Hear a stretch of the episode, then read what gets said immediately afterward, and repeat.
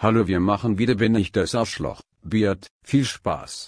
Wieder weil ich mir von meinem Freund Unterstützung bei einer Panikattacke wünsche, Wegwerf-Account weil er meinem Mein folgt.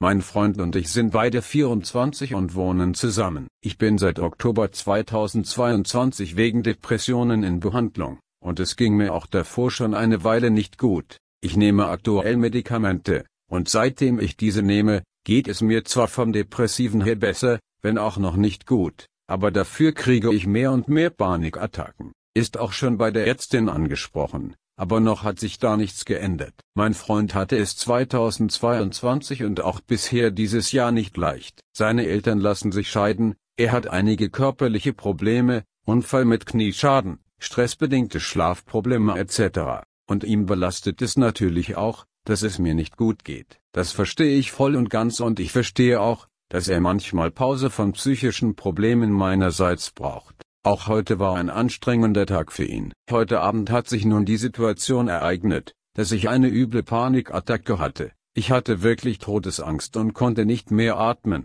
während wir gerade ins Bett gehen wollten. Ich war auf dem Boden im Flur zusammengekauert und er hat es einfach ignoriert, ist sogar über mich drüber gestiegen, weil ich den Weg blockiert habe, unser Flur ist sehr schmal. Einmal hat er an meiner Schulter gerüttelt und irgendwas gesagt, aber ich war da absolut nicht in der Lage dazu, auf ihn zu reagieren. Danach ist er ohne weiteren Kommentar ins Schlafzimmer. Als es mir wieder besser ging, habe ich ihn gefragt, warum er mich so ignoriert hat und er sagte, dass er keine Kraft dafür hatte und ich ihn ja mal dazu aufgefordert hätte, mich dann halt in Ruhe zu lassen. Das hatte ich tatsächlich mal gesagt, aber in Bezug auf meine depressiven Phasen, wenn ich nicht aus dem Bett komme. Ich fühle mich total von ihm im Stich gelassen und er versteht nicht, warum ich sauer bin. Ist es wirklich so unverständlich, dass ich mir von ihm Beistand gewünscht hätte, während ich Todesängste hatte, auch wenn es ihm selbst gerade nicht gut ging? Wieder?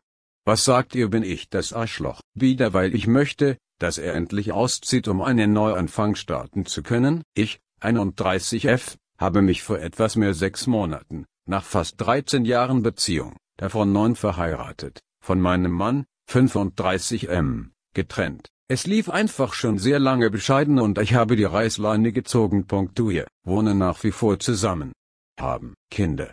Ich möchte, dass er endlich auszieht. Seine Mutter möchte ihn nicht aufnehmen und er hat sonst auch niemanden, der ihn aufnehmen könnte. Allerdings sucht er auch nicht aktiv nach einer Wohnung. Habe ihm schon so viele Wohnungen geschickt. Nichts war gut genug für ihn. Ich möchte einfach endlich neu anfangen. Aber solange er hier wohnt, kann ich das nicht. Nur ich stehe im Mietvertrag, da ich ursprünglich alleine mit den Kids in dieses Haus gezogen bin. Also wieder weil ich möchte, dass er endlich auszieht, um einen Neuanfang starten zu können? Und was sagt ihr?